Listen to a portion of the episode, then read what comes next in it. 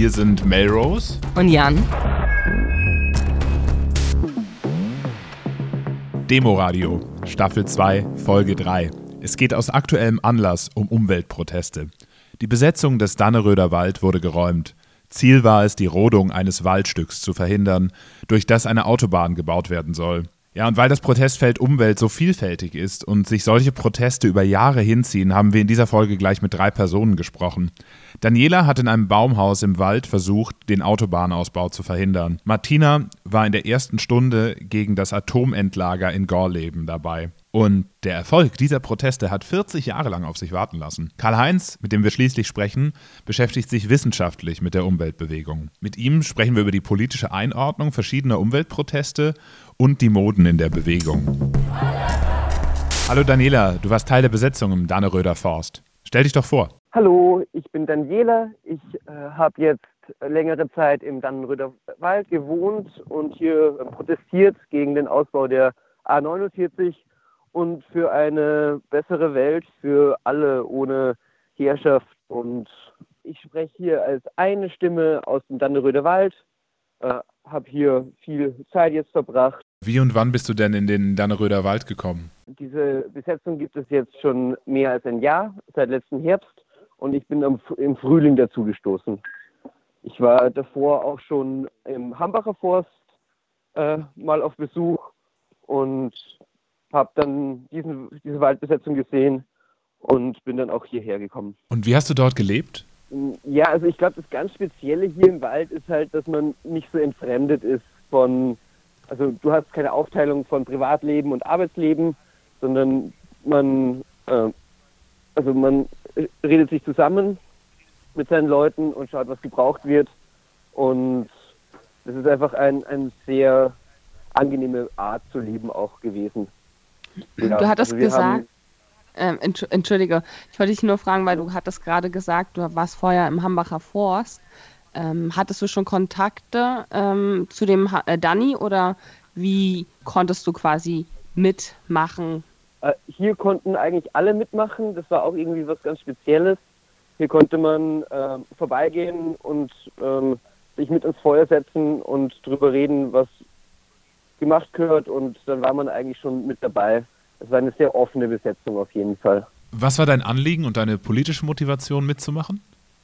Ja, also wir sitzen ja gerade in einer Situation in Europa, in der es relativ vielen Leuten recht prekär geht, mit Corona-Krise, mit so einer Vereinzelung. Und ich hatte irgendwie, ja, also ein großer Grund für mich war natürlich auch hier cool leben zu können. Aber was wir alles irgendwie verdrängen zurzeit, ist halt, dass auch ähm, ganz große äh, ökologische äh, Änderungen auf uns zukommen werden. Und ähm, das ist auch ein, also dieser Kampf und ganz viele Kämpfe, die hier gekämpft werden können, die haben mich auch dann hierher gebracht. Das heißt, für dich geht es eher auch um äh, die, sag ich mal, übergeordneten Ziele und äh, die Besetzung äh, dieses speziellen Waldes als Symbol, mehr als um die Autobahn selbst? Ja, also ich glaube, wir müssen halt ganz viele Kämpfe gleichzeitig kämpfen. Also ähm, einerseits der Klimawandel, der jetzt ansteht, äh, und die, die wirtschaftlichen Strukturen, die nicht darauf reagieren wollen. Und dann natürlich halt auch einen, einen menschlichen Kampf, weil also zum Teil wird der Klimawandel kommen und dann müssen wir einfach andere Formen des Zusammenlebens finden, die offener sind für mehr Leute, wo mehr Leute Platz haben. Ja, ja. Nicht nur Leute mit Job und Wohnung und ja. Also so wie du es beschrieben hast, war es auch so ein bisschen eine Verwirklichung einer Utopie, einer besseren, einer besseren Gemeinschaft. Wie muss man sich dann so ein bisschen den Unterschied zwischen der Demonstration und eurer Besetzung vorstellen? äh, um genauer zu sagen, wie ist quasi das, was ihr gelebt habt, als Protest nach außen ähm, repräsentiert worden oder nach außen gedrungen? Ja, also hier sind ja schon ganz lange Leute äh, politisch aktiv. wir haben sehr nah mit den Bürgerinitiativen zusammengearbeitet, die auch klassische Aktionsmittel ge, ähm, gewählt haben. Aber dann im Herbst kam halt diese Entscheidung von den Leuten, hey, wir kommen mit unserem Protest und unseren Petitionen und was weiß ich nicht weiter.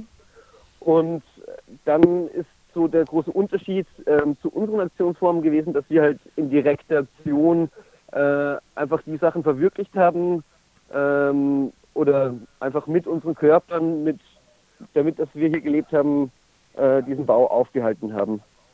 Ja. Und diese, diese, also der Unterschied ist vielleicht, dass diese Aktionsform halt auch ähm, Möglichkeiten aufmacht, freie Räume aufmacht und man nicht mehr vermittelt werden muss durch äh, eine Politikerin oder eben, ja. Hm. Kannst du vielleicht dafür nochmal ein plastisches Beispiel nennen? Also so, um es nochmal ein bisschen zu verdeutlichen für alle, die mithören. Ja, also wir haben zum Beispiel ähm, eine große soziale Ungleichheit, äh, die immer stärker wird und jetzt ähm, der, der, also demokratischer Protest würde heißen, man macht Demonstrationen oder man schaut, dass man ähm, eben ja, einen Politiker dafür gewinnt, äh, weiß nicht, Hartz IV zu erhöhen. Und die direkte Aktion wäre, dass man sich ähm, einfach das Haus, das nebenan leer steht, äh, dass man da einfach einzieht. Das ist so die, ähm, der Unterschied vielleicht. Und also ja. ich frage mich, ist es eine Ablehnung sozusagen des Parlamentarismus und der, äh, der, der jetzt so repräsentativen Demokratie oder ist das grundsätzlich, sage ich mal, eine antipolitische Haltung, die sagt, hey, ich, ich würde mich auch nicht, also ich muss mich gar nicht mit irgendwem unterhalten? Nein, die, die Leute sind hier sehr politisch und ähm, selten Leute ge, gefunden, die so viel über die Bedürfnisse von anderen Leuten nachdenken. Es ist einfach wirklich nur eine Frage äh, über die, die, den Rahmen von ja, demokratischen Protest, äh, weil der ist natürlich auch wichtig und wir sind voll froh, dass irgendwie, weiß nicht, Leute von Fridays for Future oder was weiß ich, versuchen da politisch was zu reißen. Aber in gewissen Bereichen ähm, stehen einfach Interessen gegeneinander und ähm, da ist es dann halt schwierig weiterzukommen ab einem gewissen Punkt. Ähm, Wie hast du das erlebt? Also die Interessen von zum Beispiel Fridays for Future widersprechen deinen Interessen? Nein, also, also ich, ich glaube, ich habe ziemlich ähnliche Interessen wie Fridays for Future, nämlich eine lebenswerte Welt für mich und für viele andere Leute. Und die äh, widersprechen einfach den Interessen nach einem ähm, ja, wachsenden Wirtschaftsstandort in Deutschland. Ähm, ja, also insofern teile ich halt auch die Interessen mit sehr vielen Leuten meiner Generation und ich glaube auch ganz viele Leute, ähm, die, die jetzt nicht aktivistisch unterwegs sind, äh, da könnte man schon, glaube ich, auf äh, Sachen einigen. Ja, trotzdem hast du dich ja entschlossen, den äh, Wald zu besetzen, ohne Teil einer Organisation anzugehören. Warum hast du das so gemacht und wie denkst du über die Organisation dann, dass du dich nicht angeschlossen hast? Ja, also die, die Stärke von so einer autonomen Organisation ist halt, dass man ganz viel Vielfalt mit reinbekommen kann. Äh, also wir sind sehr unhierarchisch hier gewesen. Wir hatten mehrere Baumhausdörfer, die halt alle eigenständig entscheiden konnten.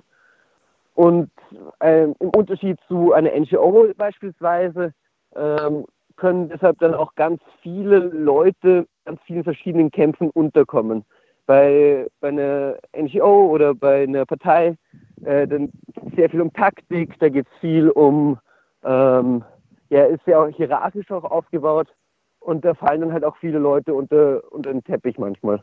Mhm. Ja. Ähm, wo du gerade die Vielfalt angesprochen hast, was würdest du sagen, war vielleicht so ein bisschen das Gemeinsame, was natürlich alle da hingebracht hat, neben der Tatsache, dass ihr natürlich den Wald ähm, schützen wolltet, ein Projekt verhindern wolltet, ähm, und ein bisschen Utopie gelebt habt, natürlich auch. Was war so darüber hinaus vielleicht noch das verbindende Element? Ähm, also jetzt politisch? Ähm, oder? Pol auch politisch. Aber auch vielleicht das, was dir als erstes einfällt, wo du denkst, das hat euch zusammengeschweißt oder das war der Grund, äh, das oder der eine gemeinsame Grund, der euch alle dahin gezogen hat?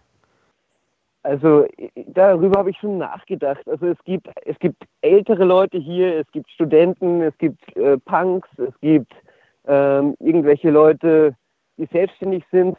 Aber ich glaube, viele hier haben in der einen oder anderen Art mal eine, äh, also selbst halt irgendwie eine Ausgegrenzung erfahren, glaube ich auch, eine gesellschaftliche, und sind deshalb auch sehr sensibel für ähm, gesellschaftliche Ungerechtigkeiten und weiß nicht, sind dann zum Beispiel, was Tierhaltung geht, sehr sensibel oder was ähm, ja, gesellschaftliche Hierarchien angeht. Ich glaube, das ist ein Ding, was, was alles so ein bisschen verbindet. Aber ja, ich kann, mhm. ich kann wirklich nicht für alle sprechen. Ich kann für mich sprechen. Ich glaube, ein Ding, das auch viele Leute hier haben, ist, dass sie halt die, das, was viele Leute als normal ansehen, ähm, nicht leben wollen. Also eben so ein, ein gut bezahlten Job oder ein, weiß nicht, eine Familie und Haus und was weiß ich. Das ähm, gibt den Leuten hier nicht mehr so viel oder ist nicht so das, was, was Leute sich wünschen. Und dann ist halt dieses ähm, kollegiale Leben, was hier wirklich lang möglich war, einfach äh, eine schöne Alternative. Jetzt wurde das Ganze ja durch die Polizei beendet. Ähm, die äh, Polizei hat die Rodung quasi durchgesetzt. Wie hast du die letzten Tage und Wochen erlebt? Ja, also die Polizei ist wirklich ähm, relativ hart vorgegangen mit einem sehr großen Aufgebot äh, also wirklich mit Tausenden von Beamten. Und es war auf jeden Fall anstrengend. Viele Leute sind jetzt auch äh, weitergezogen oder gefahren. Ähm, ja, und auf jeden Fall politischer Akt hier. Also die Polizei versucht sich als neutral hinzustellen, aber das war auf jeden Fall auch ähm, mit sehr viel Motivation seitens der Polizei hier diesen Widerstand zu beenden. Ja, die Polizei hat ja sogar gesagt, sie will Waldbesetzer haftbar machen für die Einsätze. Wie gehst du als ähm, Person, die den Wald besetzt hat, mit diesen Ankündigungen um? Ja, ich glaube, das sind ein bisschen leere Drohungen. Äh, das gab es beim Hambacher Forst auch schon, dass sie, dass so etwas ähm, erzählt wurde. Ich glaube, also es, es, bestätigt mich halt irgendwie in meiner ähm, Ansicht, dass halt was kriminell ist, schon auch von außen ähm, definiert wird. Also wenn ist es jetzt kriminell, ähm, hier Bäume davon, äh, davor zu schützen, eine Autobahn zu werden, oder ist es kriminell, ja, don't know, ähm, Leute auszubeuten ähm, ähm, aufgrund ihrer Arbeitskraft oder ja, das ist einfach ein System, das sich ihre, seine eigenen Regeln schafft und ja, wenn Leute glauben, ähm, so Leben im Wald ähm, ist das Gefährlichste, was Deutschland gerade bedroht, dann finde ich das einfach ja, traurig auch. Mhm. Und welche Unterstützung habt ihr so von außen erhalten, vielleicht auch gerade in den letzten Tagen? Also wir müssen sagen, es gibt ganz viel Solidarität von außen, also von, von der Bürgerinitiative bis hin zu Leuten, die uns Briefe äh, und Rechtsbeistand und was weiß ich geschickt haben. Ähm, sehr viel Aufmerksamkeit, die auf äh, uns gerichtet ist. Also da ähm, vielen, vielen Dank. Ähm, ja, es wird auf jeden Fall noch ein kleineres Nachspiel haben hier und Leute werden, glaube ich, auch länger noch hier herkommen und hier diesen Kampf weiterführen. Also ich glaube, es ist auch noch nicht vorbei. Ähm, ja. Du hast so einen Grundoptimismus. Auch als wir direkt nach der Räumung telefoniert haben, wirktest du auf mich irgendwie erstaunlich entspannt. Äh, und du hast mir auch erzählt, ähm, dass du dich jetzt entschlossen hast, nicht vor Ort zu bleiben äh, und weiter zu protestieren, sondern weiterzuziehen ähm, und dich an anderer Stelle ähm, dem Protest anzuschließen. Wieso machst du das genau so? Also wieso hast du dich selbst entschieden, wegzugehen? Und warum ist, scheinst du auch so glücklich damit zu sein? Ja, ich glaube, man, also man muss halt einsehen, dass äh, die Kämpfe, die wir führen, einfach langfristige Kämpfe sind. Also äh, die, die Systeme, in denen wir drinstecken, ähm, jetzt persönlich mit unserem Kopf und kollektiv ähm, als, als Menschheit, die, die sind einfach nicht leicht zu gewinnen. Und da also es wird ein langer Kampf sein und ähm, dieser Kampf kann aber auch viel Spaß machen und kann auch einfach schön sein. Also ich habe hier so viele Menschen kennengelernt, die, die alle irgendwie ganz andere Ideen im Kopf haben davon, wie die Welt funktionieren kann. Und das gibt einem dann auch Mut, irgendwie weiterzumachen. Ja. Das heißt, die Besetzung ist vielleicht insbesondere für dich wichtig, weil es dir auch Mut gibt, weiterzumachen, Mut gibt, dass es auch anders werden kann? Oder welchen Stellenwert nimmt insbesondere diese Art des Protestes für dich ein? Also die ich Besetzung, glaub, meine ich. ich glaube, was wir hier geschafft haben, ist einfach eine, eine sehr junge Klimabewegung in Deutschland darauf aufmerksam zu machen, ähm, an, an welchen Punkten ähm, ja, es konfrontativ werden könnte in, in nächster Zeit. Also gerade wenn es an die Autoindustrie in Deutschland geht, mit der Verkehrswende oder wenn es eben zu, zu den Privilegien von gewissen Wirtschaftszweigen ähm, geht. Das wird auf jeden Fall ein, ein harter Kampf werden, aber ich glaube, dass die, ja, die relativ junge Klimabewegung, die hier jetzt auch mitgekämpft hat und sich das angeschaut hat, auch sich viel mitnehmen kann daraus und ja, viel, viel Erfahrung hier gesammelt hat wie man mit direkter Aktion und ähm, mit gemeinschaftlichen Strukturen äh, ja, einen breiten Protest führen kann. Dann wünsche ich dir toi toi toi. Das war ein gutes Schlusswort, glaube ich. Ähm, vielen Dank dir für dieses Interview. Dann Ciao. Äh, wiederhören. Danke für das Interview.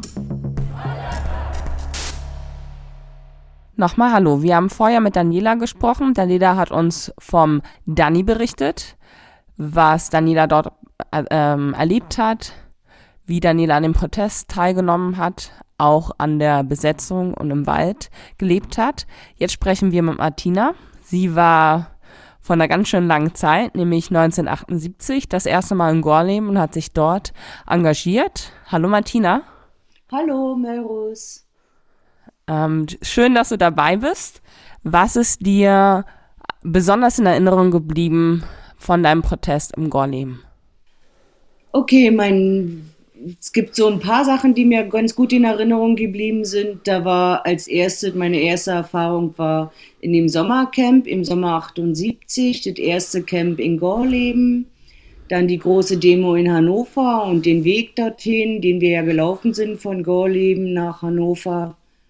Ja, das waren so die Highlights im 78. Mhm. Um was ging es denn damals? Ja, okay, ich war 17. Meine Freundin Sibylle hatte ältere, das habe ich, ja, hatte ältere Geschwister, die haben so studiert. Und aus diesem Studienzusammenhang kamen halt ganz viele Informationen über Sibylle an mich, über das äh, zu erwartende äh, Endlager, was sie da machen wollen und wann, wie sich äh, der Protest so langsam aufgebaut hat. Und ja, so bin ich nach Gorleben in dieses Sommercamp gekommen, kurz nach meinem Abitur. Da war ich 17. Und mhm. wie wart ihr damals organisiert? Wie müssen, wie müssen wir uns das vorstellen? Mhm.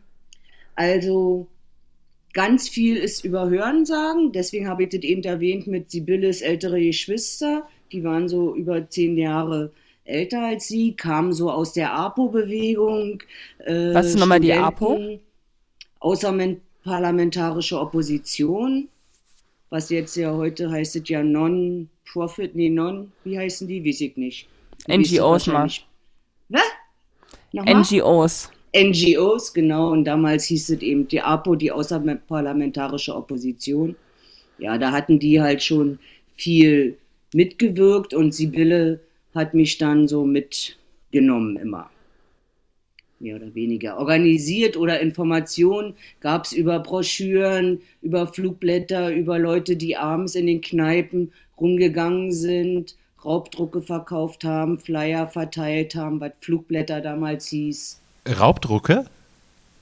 Ja, Raubdrucke von Büchern. Ah, es gab klar. ja kein Internet. Viele Informationen wurden dann eben über wissenschaftliche Informationen. Die Bücher, die veröffentlicht wurden, waren viel zu teuer für arme Kinder wie Icke. Und, aber so ein Raubdruck, der hat in der Regel bloß 5 Mark gekostet. Interessant. Ja. Ja, krass. Und da waren halt viele Informationen drin. So wurden die Informationen verbreitet. Man musste halt viel lesen. Und äh, wie war das dann direkt auf, ähm, im, hm. im Protestcamp selber? Wie müssen wir, wie müssen wir uns das vorstellen? Äh, Im hm. Danny haben Sie an Baumhäusern gewohnt. Wie habt ihr dort hm. gewohnt, gehaust? Okay, es gab so im ersten Sommercamp, da gab es einen zentralen Platz, ich weiß gar nicht mehr, wie der, in welchem Dorf das war. Das war so der, der Schützenhaus mit so einem äh, Garten, Wald drumherum. Und auf dem Gelände des Schützenhauses haben wir, waren große Zelte aufgestellt und die Leute, die so ankamen, haben sich so organisiert nach äh, Gegenden, wo man herkam aus Deutschland. Also ich habe halt gefragt, ich kam ja aus Westberlin, äh, wo kann ich mich hier, wo sind die anderen Berliner und wo ist noch ein Platz im Zelt frei und so hat man Platz zum Schlafen gefunden, andere Leute aus seiner Gegend kennengelernt, mit denen man dann im eigenen, also zu Hause dann sich auch wieder getroffen hat und versucht hat, irgendwie über Telefonketten und so in äh, Kontakt zu bleiben. Ja, das Leben im Camp. Ich war damals 17, wie gesagt, gerade fertig mit meinem äh, mit meiner Schule und äh, bin in dem Sommercamp dann auch volljährig geworden. Das war auch nochmal eine große Sache für mich persönlich gewesen, volljährig zu werden. Ansonsten wurde dort oder habe ich da zum ersten Mal so Kontakt gekriegt mit, man kann Brot selber backen, mit Töpfern. Wir haben da Backofen gebaut, selber gebaut, Lehm gestochen, getöpfert, Musik gemacht, Lieder gesungen, ganz viel gesungen abends. Lagerfeuer, okay. Das klingt alles recht romantisch. War da die das Polizei so dann äh, irgendwie, mhm. also sag ich mal, auch mhm. da sehr invasiv unterwegs oder habt ihr viel Polizeigewalt erfahren an irgendeiner Stelle? Nee, an dieser im Sommercamp nicht, überhaupt nicht. Und wie wurde der Prä ähm, Protest mhm. sonst so rezipiert? Was heißt rezipiert? Äh, wahrgenommen, mhm. Entschuldigung. Also wer, wie sind Medien damit umgegangen oder äh, haben viele Leute über euch, also euch, euer Camp im Speziellen geschrieben? Äh, da war, war noch nicht so viel, äh, glaube ich, mit, äh, wie das nach außen wirkt. Es war dann ab und es waren da mehr so Pressekonferenzen oder Demonstrationen oder große Aktionen wie äh, auf die Gleise und an die Bäume gehen. Aber so das Camp selber war eigentlich jetzt nicht mir nicht bewusst, dass das äh, so in der Öffentlichkeit überhaupt wahrgenommen wurde. Äh, vielleicht kannst du noch mal sagen, warum du dich dort engagiert hast, abgesehen davon, dass es irgendwie ein schönes gemeinsames Moment auch gewesen ist. Ja, okay. Also mich, ich, äh, mich hat halt besonders erschüttert diese, äh, dass ich dachte, Leute, ihr habt doch alle gar keine Ahnung, was mit dem Ding passiert, mit diesem äh, radioaktiven Zeug, wenn ihr das da einfach in die Erde stoppt oder reinschmeißt und dann das zuschüttet. Man hat doch keine Ahnung, was, das, was damit passiert in der Erde.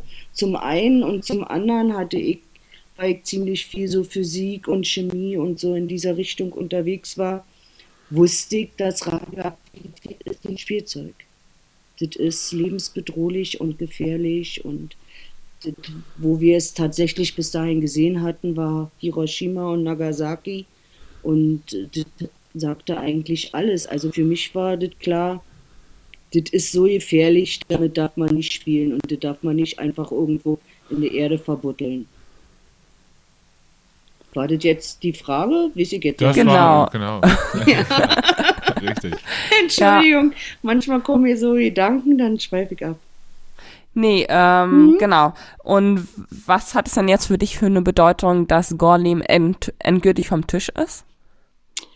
Okay, das hat äh, als, als ich das erfahren habe, dass das nun endgültig gestoppt wurde, dass da kein End- und kein Zwischenlager in Gorleben errichtet wird, das war so einerseits Genugtuung nach wie viel? 88, 98, nach 40 Jahren oder was? Sind das 40 Jahre? Ist ja unglaublich. Ja. Über 40 Jahren haben sie dann doch äh, die wissenschaftliche Erkenntnis endlich erlangt, dass das scheiße ist, wenn man das da in die Erde schmeißt, ja. Äh, hat mich befriedigt, dass es doch nicht alles sinnlos gewesen ist, hat mich ein bisschen erschüttert, dass ich denke, wie lange haben die nun dazu gebraucht, eine Entscheidung zu treffen, die sie jetzt zu treffen, die sie aber schon vor Jahrzehnten hätten treffen können, wenn sie sich getraut hätten. Das auf das bezüglich Gorleben und grundsätzlich hat mir das auch gezeigt, dass, dass es einfach unheimlich schwierig ist und oder ein unheimlich langer zeitlicher Prozess ist, gesellschaftlich irgendwas verändern, zu verändern, das braucht einfach unheimlich viel Zeit und Durchhaltevermögen.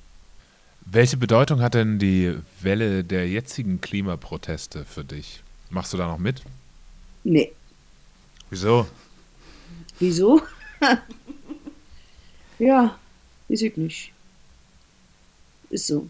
Kann ich jetzt dir nicht so erklären. Ist jetzt nicht mehr so meine Sache. Ich bin nicht mehr unterwegs auf Demos oder Protesten. Aber interessiert es dich noch? Ich verfolge das, interessiert mich auch.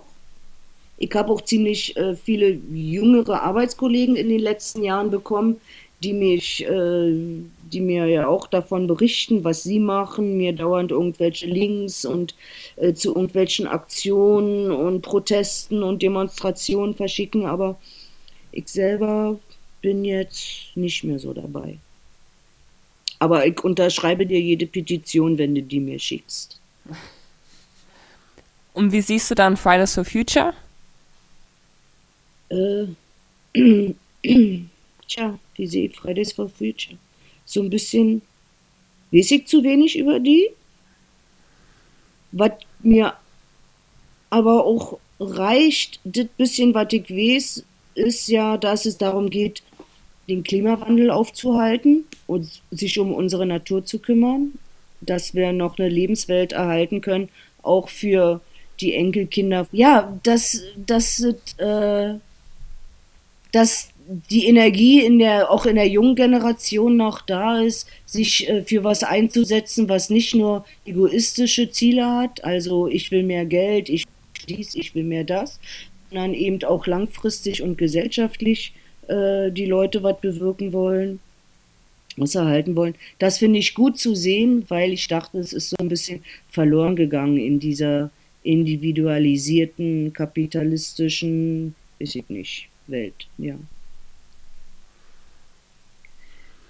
Ansonsten wird da immer auf diese schwedische Schülerin da, weiß ja nicht, wie die heißt, Greta irgendwie. Greta. Greta, ja. Äh, so viel konzentriert, das finde ich eigentlich, ja, ich finde das immer blöd, wenn sich, äh, wenn, wenn es um die Sache geht, dass dann so sich auf Personen so konzentriert wird. Das finde ich immer ein bisschen problematisch. Dann vielen Dank. Vielen, vielen Dank für dieses Interview. Ja, Ja. okay, gerne. Super. Okay, ciao. Tschüss. Das Protestcamp im Dannenröder Wald ist geräumt. Die Autobahn wird gebaut, Wald wird wieder geforstet. Fridays for Future haben zwar viele Menschen auf die Straße gebracht, effektiv wurde aber noch nichts deswegen umgesetzt. Ein Erfolg gibt es in der Klimapolitik trotzdem dieses Jahr. Nach über 40 Jahren Kampf, Gorleben wird kein Endlager. Es ist also irgendwas durchgesetzt worden, endlich. Und viele feiern, viele freuen sich. Trotzdem bleibt auch die Frage offen, was kann Umweltprotest schaffen? Jetzt sprechen wir mit Kai Heinz. Kai Heinz ist wissenschaftlicher Mitarbeiter bei der Sabine Leidig. Sie arbeitet im Bundestag als Abgeordnete. Kai Heinz ist zudem auch im Umwelt, in der Umweltpolitik aktiv, im AK Rote Beete. Hallo Kai Heinz. Hallo, Mello. Wie bist du in die Umweltbewegung gekommen? naja, ich bin ja schon etwas älter und ich bin äh, politisiert worden über die Bürgerinitiativbewegung der 70er Jahre. Äh, nach der Studentenbewegung hat es ja, äh, haben sich ja in Westdeutschland viele äh, Bürgerinitiativen gebildet zu den verschiedensten Themen, also Kinderbelange, Spielplätze waren zum Beispiel Thema, aber und auch Umweltproblematiken. Äh, viele Anti-AKW-Bewegungen als Bürgerinitiativen im Anti-AKW-Bereich haben sich gegründet. Äh, Gorleben war ist da ja ein Stichpunkt. Äh, aber auch im Verkehrsbereich gab es da viele Bürgerinitiativen, die, die auch teilweise heute noch arbeiten. Aber das war so ein Gründungsboom in der Zeit. Und da bin ich in eine Bürgerinitiative gekommen, die sich in Westberlin gegen die Stadtautobahn Westtangente äh, gewährt hat und die auch erfolgreich verhindert hat. Colin, haben wir beide ja schon äh, erwähnt. Warum würdest du sagen, ist es so zu so einem Riesensymbol der Umwelt und insbesondere der Anti-AKW-Bewegung geworden? Ja, das, äh, das Wendland insgesamt äh, mit den Kämpfen, äh, da sollte ja äh, auch eine Wiederaufbereitungsanlage entstehen. Zuerst, die ist dann relativ schnell äh, wieder äh, verschwunden, also aus der Diskussion, weil, weil der Widerstand zu groß war. Und dann die, das die Republik Freies Wendland, ich habe den Namen gesucht, in 1980 äh, mit der Besetzung von äh, Monat äh, war ja auch ein, äh, ein, Symbol für den Widerstand dort und also da hat sich vieles äh, über diese vier Jahrzehnte äh, geballt und immer wieder sind da äh, die Protestler aus der ganzen Republik ins Ländland gefahren. Insofern, ja, das hat zwar an all, anderen Standorten von AKWs auch Proteste gegeben, aber da in, in Gorleben und im Wendland immer viel mehr los war, hat das so eine überragende Bedeutung dann auch bekommen und ja, war ja letztendlich dann immer noch die die Baustelle für, für das Endlager und ist ja Gott sei Dank jetzt nach 43 Jahren auch aus der Suche nach dem Endlager raus. Welche Forderungen sind vielleicht heute noch zentral von Gorleben? Naja, dass man, dass man ein Endlager finden muss, das ist ja, das sagt ja die Bewegung auch. Das, das der Müll muss ja irgendwo dann auch mal unter die Erde. Äh, das wird noch, ein, noch eine jahrzehntelange Suche und dann äh, wird, wird auch nicht so einfach. Und natürlich die, die äh, restlichen AKWs gibt noch sechs, die müssen schnellstens vom Netz, die sollen äh, Ende 21 sollen drei abgeschaltet werden und Ende 22 die letzten drei. Äh, da denke ich, die können, die könnten eigentlich auch schneller vom Netz gehen. Äh, vom, von der Stromversorgung ist das kein Problem.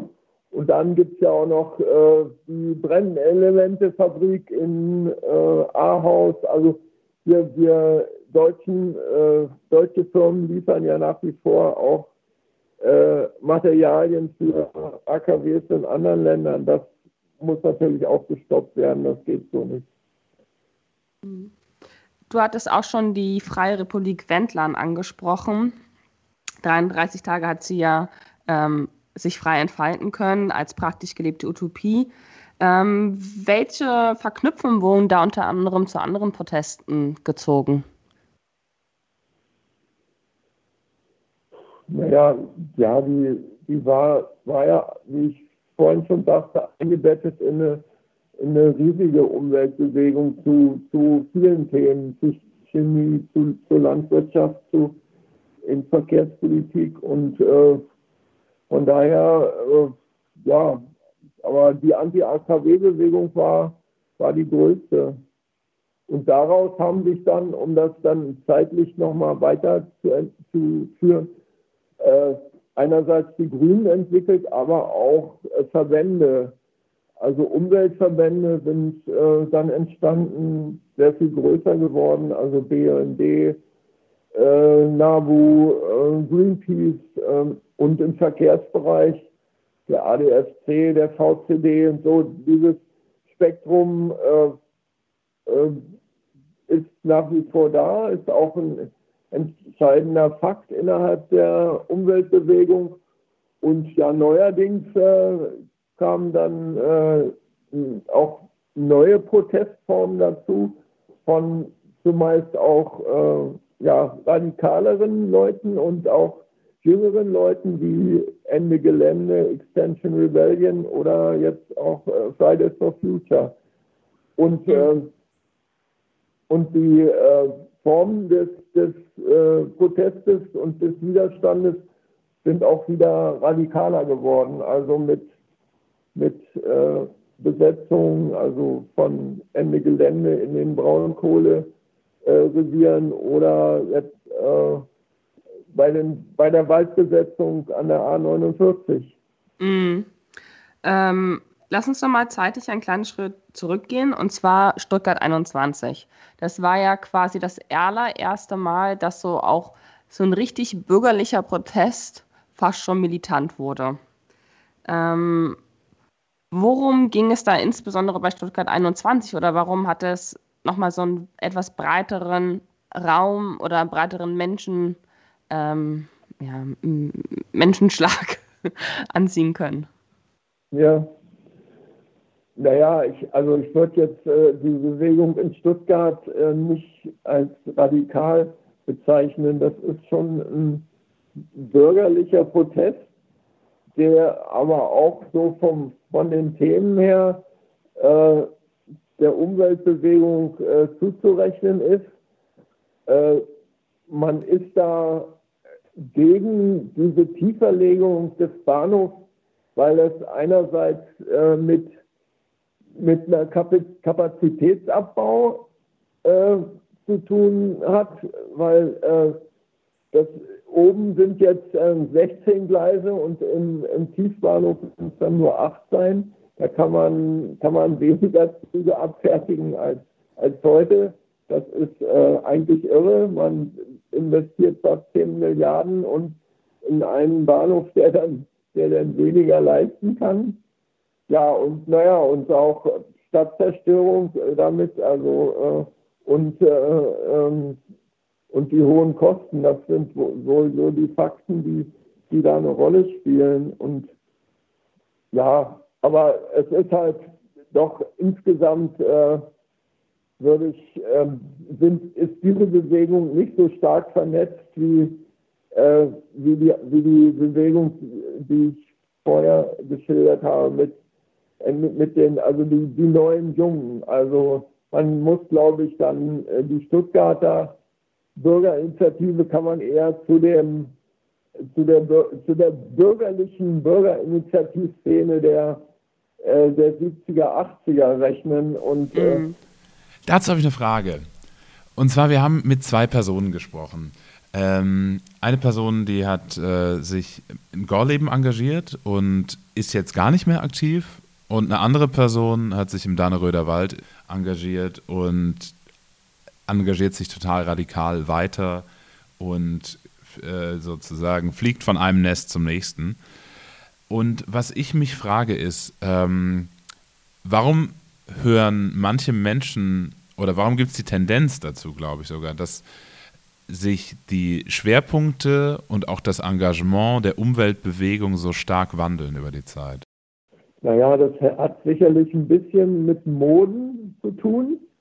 Also äh, in der Zeit, in der wir gegen die Autobahn gekämpft haben, 80er Jahre, da äh, haben, haben wir immer so ein bisschen, obwohl ich auch der, teilweise dann äh, auf, oder obwohl ich auf Anti-AKW-Demonstrationen war, äh, haben wir immer das, äh, das, Anti, das, das äh, AKW-Thema in der Öffentlichkeit so eine große Rolle spielte und zum Beispiel das Verkehrsthema äh, nie eine Mode äh, hatte, also nie ähm, in der Öffentlichkeit größer rauskam. Das war immer nur regionales, örtliches Thema. Und ja, so wandelt, so, das ist meine, mit, mit Ende Gelände war, war ja, waren ja die Kohleproteste so, weiß ich nicht, zwei, drei, vier Jahre äh, das Thema der Umweltbewegung. Dann ist es abgelöst worden, vielleicht von Fridays for Future und äh, in den letzten Jahren spielte das Klima die Hauptrolle. Und jetzt weiß ich nicht, ob jetzt durch äh, den Dannenröder Forst äh, das Autobahnthema äh, eher in den Fokus gerät oder das Mobilitätsthema überhaupt. Mhm. Ähm, was so alle Beispiele, die wir jetzt genannt haben, der Dannenröder Forst, ähm, Stuttgart 21, die Freie Republik Wendland so ein bisschen auch vereint, war ja auch das starke Einschreiten durch die Polizei, durch Räumung, ähm, ja, Protestbegleitung. Welche Rolle würdest du sagen, spielt, zum, spielt die Polizei oder Polizeieinsätze gerade auch in der Umweltbewegung? Ja, das kann man schon so sagen, dass äh, wenn das eskaliert und wenn, Poliz wenn es Polizeiübergriffe gibt, in, äh, in Stuttgart wurde ja da mit Wasserwerfern Leute verletzt, ein, einer ist auch erblindet und auch jetzt im Dannenröder Forst äh, wurde ja ziemlich ruppig äh, vorgegangen, es gab Verletzte und äh, also das äh, äh, führt natürlich zu einer Empörung und äh, nicht nur in der, in den, bei den Aktiven dort, sondern äh, darüber hinaus und führt dann auch zu einer äh, zusätzlichen Mobilisierung. Also äh, ja, das spielt schon eine Rolle. Also ich denke auch, auch bei der Räumung des, der Freien Republik Wendland, äh, die ja auch massiv war, hat es dann nochmal so einen Schub für die Bewegung gegeben. Mhm. Ja, die Räumung im Republik Wendland mit 7000 PolizistInnen war ja eine der größten Polizeieinsätze oder ist eins, einer der größten Polizeieinsätze in der BRD überhaupt gewesen. Also eine ziemlich krasse Sache. Ähm, was ich mich dabei auch noch frage, gerade bei Stuttgart ja auch immer noch weitergebaut wird, am Ende ist, scheint mir so ein bisschen die Grünen die größten Gewinner aller Umweltproteste gewesen zu sein. Ähm, wie würdest du das so einordnen? Wer hat da eigentlich gewonnen bis jetzt? äh, naja, ja, die Grünen sind dadurch äh, auf alle Fälle größer geworden. Ob das äh, in Zukunft weiter so äh, sein wird, das ist fraglich.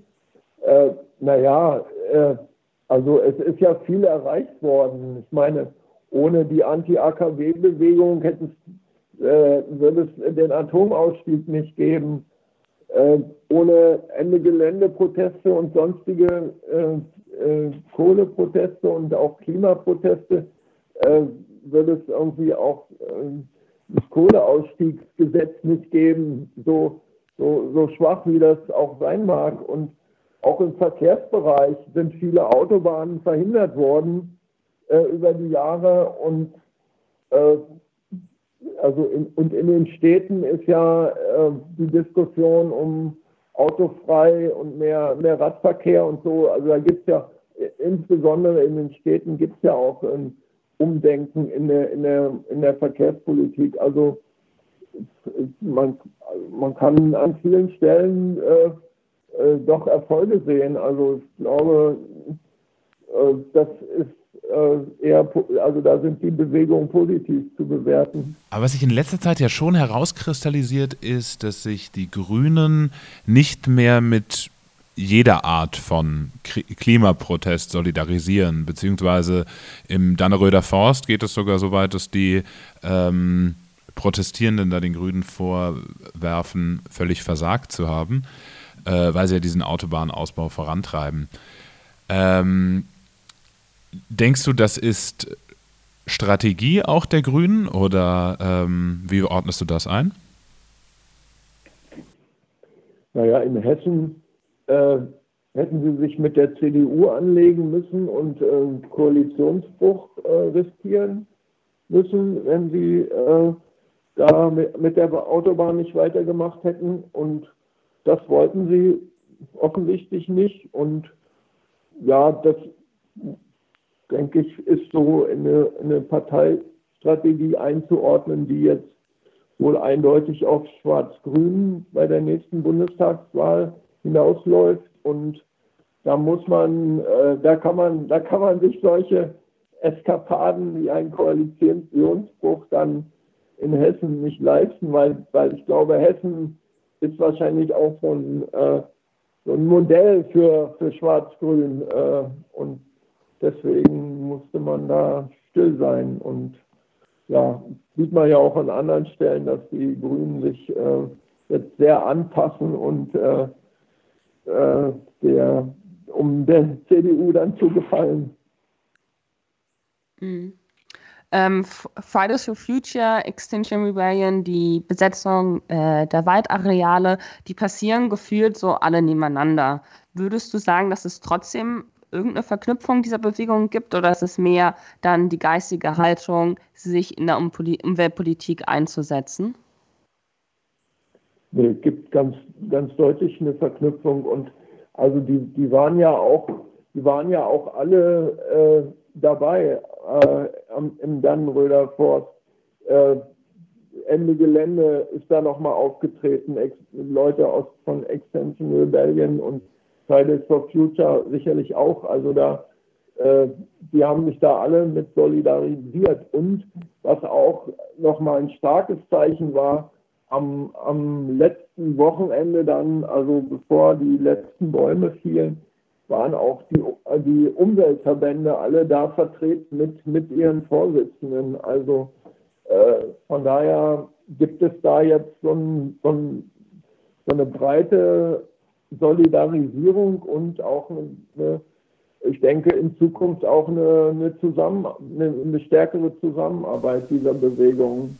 Ja, du hast gerade angesprochen, äh, dass alle da waren, insbesondere ganz viele NGOs. Ähm, da würde ich noch gerne mal erfahren, ähm, die Protestierenden, die in den, also die die Besetzung äh, durchgeführt haben, die sind großteils anarchistisch organisiert oder sind Teil von dezentralen Aktionen und die belächeln diese NGOs quasi so ein bisschen, weil sie oder auch uns als, als Medien so ein bisschen, weil einfach die Aufmerksamkeit da viel zu spät drauf gelenkt wurde und äh, weil die jetzt zwar alle da sind, aber äh, quasi diesen Anfang gar nicht mitgemacht haben. Du sagst jetzt, naja, aber die sind jetzt alle da. Ähm, welche, welche Rolle spielt so, sag ich mal, die anarchistische Bewegung innerhalb der Umweltbewegung? Ja, das sehe ich auch so. Die, die, also die haben keine, die haben keine Organisationsform so richtig äh, und äh, finden sich dann äh, spontan an so einem Kristallisationspunkt das ist ja auch okay und sind aber auch dann äh, dementsprechend nicht irgendwie in der, in der Umweltbewegung und schon gar nicht in, in, den, in den bürgerlichen NGOs irgendwie ver, ver, ver, verknüpft. Aber ja, es äh, macht nichts. Also das, äh, also, dass die da ein bisschen drüber lächeln, ja, andererseits kann man sagen, die NGOs, so wie der BUND, die waren, die sind da auch schon 30 Jahre aktiv gegen diese Autobahn äh, gewesen und Bürgerinitiativen, die da vor Ort gearbeitet haben. Also äh, ohne, ohne diese Vorarbeit hätte es jetzt, jetzt auch, dann wäre die Autobahn schon lange passiert. Also dann, dann wäre so, so, so eine Waldbesetzung auch gar nicht mehr äh, möglich gewesen. Also Insofern bedingt sich das auch äh, gegenseitig und äh, ja, also da, da soll, soll keine Seite irgendwie hochmäßig über die andere äh, schauen. Also von daher, äh, ja, und also ich glaube, die haben dann aber auch vor Ort bei der Besetzung haben die dann mit den örtlichen BIs und äh, mit den Verbänden, die da vor Ort sind, äh, auch gut zusammengearbeitet. Also das hat ja auch funktioniert. Da gab es ja auch jetzt nicht irgendwelche Auseinandersetzungen oder Distanzierungen voneinander. Und ich glaube, die haben das auch äh, geschätzt, dass das funktioniert, dass da auch aus den Orten dann Leute sie unterstützt haben und so weiter. Also da. Mhm. Du hast gerade äh, vorher schon gesagt, dass es, so, dass es doch ein Verknüpfungspunkt gewesen ist, ein Verknüpfungsort, auch von Extinction Rebellion and Gelände for the Future. Ähm, und da auf jeden Fall noch was kommen wird. Was können wir also 2021 in der Umweltpolitik oder im Umweltprotest erwarten? Naja, erstmal muss man sagen, die Autobahn ist noch lange nicht gebaut. Also wir haben irgendwie eine Bauzeit von drei, vier Jahren und das ist, eine, ist ein, ein langes Stück, also 30, äh, 40 Kilometer. Also diese Baustelle dann zu sichern und auch äh, ohne Störung durchzuführen, wird, glaube ich, nochmal eine Herausforderung. Und die äh, da vor Ort äh, nach der Rodung haben auch gesagt, der Protest wird weitergehen. Also da ist dann auch an dieser Autobahn was zu erwarten. Und äh, bundesweit kann man sehen, dass sich, äh, dass sich jetzt äh, speziell Ende Gelände ähm, auch äh, in Richtung Verkehrspolitik ähm, orientiert. Es gab ja letztes Jahr schon große Proteste bei der internationalen Automobil Automobilausstellung in Frankfurt.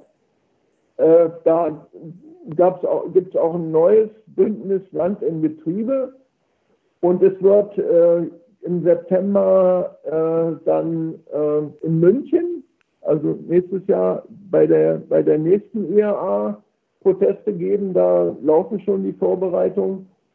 Und was, die, was der Autobahnbau angeht, kann ich nur sagen, das kriege ich auch über unser Bundestagsbüro mit. Ähm, es wird jetzt irgendwie ganz vielen Leuten der Widerspruch zwischen Klimaschutz und äh, äh, Autobahnbau liegt jetzt so offen auf, auf, auf dem Tisch, dass viele diesen Widerspruch nicht mehr akzeptieren und Bürgerinitiativen, die schon länger gegen ihr Projekt vor, vor Ort kämpfen, kriegen wieder neuen Aufwind und es entstehen, glaube ich, auch wieder neue Gruppen. Und wir tun als Bundestagsbüro jetzt auch gerade äh, in der Richtung arbeiten, dass es, dass es äh, eine Vernetzung der Initiativen mit, mit den NGOs und auch mit der neuen jungen Bewegung gibt. Und ich glaube, da, also da ist jetzt eine totale Dynamik entstanden durch die Proteste an der A49 und äh, ja, da, da ist, glaube ich, doch einiges zu erwarten. Also wir, wir von unserem Büro haben auch vor, es gab ja in den letzten Jahren auch von der Stiftung, von der äh, diese Kohleprotestkarte, äh, die, äh, die schön war, die mal so gezeigt hat, äh, an welchen Orten äh, es Proteste gegen Kohlekraftwerke gab und das Thema überhaupt mal ganz gut grafisch aufgemacht haben, das wollen wir jetzt äh, so parallel äh, umsetzen, so analog umsetzen in so eine Autobahn-Protestkarte, um zu zeigen, an wie vielen Stellen A, noch solche äh, Dinger geplant sind und wo es auch schon jahrelang, jahrzehntelang Widerstand gibt und äh, ja, um auch so eine, so ein, in, in dem Bereich mal irgendwie eine, eine, eine bundesweite Bewegung auch mit anzuschieben. Super, ähm, vielen Dank, Kai-Heinz. Das war sehr ausführlich und sehr informativ. Vielen Dank, das war super. Vielen Dank und schönes ja. Wochenende dir. Ja, dir auch, euch auch. Danke. Gut. Tschüss. Tschüss.